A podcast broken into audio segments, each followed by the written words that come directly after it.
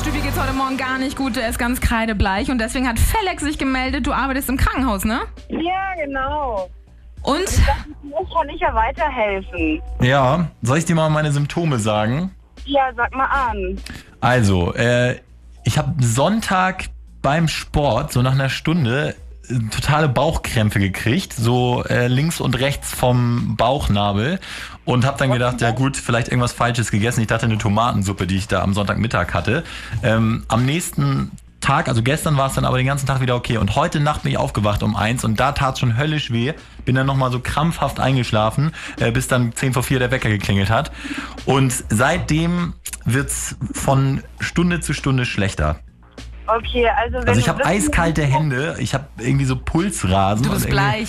Ja, also echt komisch. Falls du jetzt wirklich einen Blinddarm, eine Blinddarmentzündung hast, dann ist der McBurney-Punkt äh, ausschlaggebend. Da legst du dich mal kurz auf den Rücken, nimmst dein rechtes Knie hoch und drückst so äh, schräg rechts von deinem Bauchnabel und atmest mal tief ein und Schräg rechts vom Bauchnabel Richtung Bein dann oder Richtung Ja, Brust?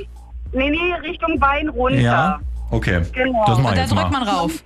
Und dann drückst du einmal drauf, die atmest tief ein, Schlägt sich echt hin. Rechtes Knie oder was? Ja, rechtes Knie. Mach mal. das rechte Knie anwinkeln. Anwinkeln. Ach so. anwinkeln, dann drückst du mit der rechten Hand rechts darunter am Bauch, Ja, macht er. atmest tief ein und während du ausatmest, lässt du mal die Stelle los und wenn du da Schmerzen haben solltest, dann äh, ist es ein eindeutiges Zeichen, dass das vielleicht der Blinddarm ist. Also, das ist wirklich. Also, Tut echt weh? ja. Ja. Nee, ich will es jetzt auch nicht beschwören. Am Ende ist es wahrscheinlich eh nur eine Magenschleimhautentzündung, aber ich bilde es mir, glaube ich, nicht ein. Sondern es tat gerade richtig weh, ja. Ja, okay.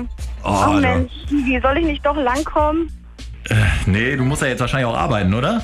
Nee, ich bin gerade nicht am Arbeiten, aber ich mache mir ja jetzt ein bisschen Sorgen. Ne? Ich möchte ja euch weiterhin zu zweit morgens hören. Ja, nee, ähm, diese Punktgeschichte, ich habe es nämlich auch gerade zum Test mal auf der anderen Seite links gemacht, da war dann tatsächlich gar nichts.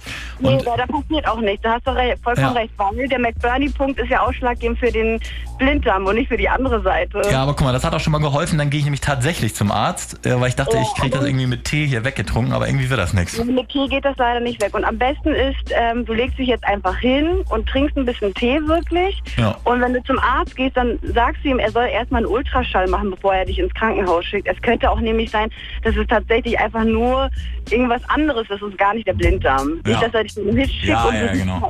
zehn Stunden in der Notaufnahme. Das wäre total blöd. Ja, dann vielen Dank erstmal für deine Hilfe und deine Diagnose. Ja, du, kein Problem.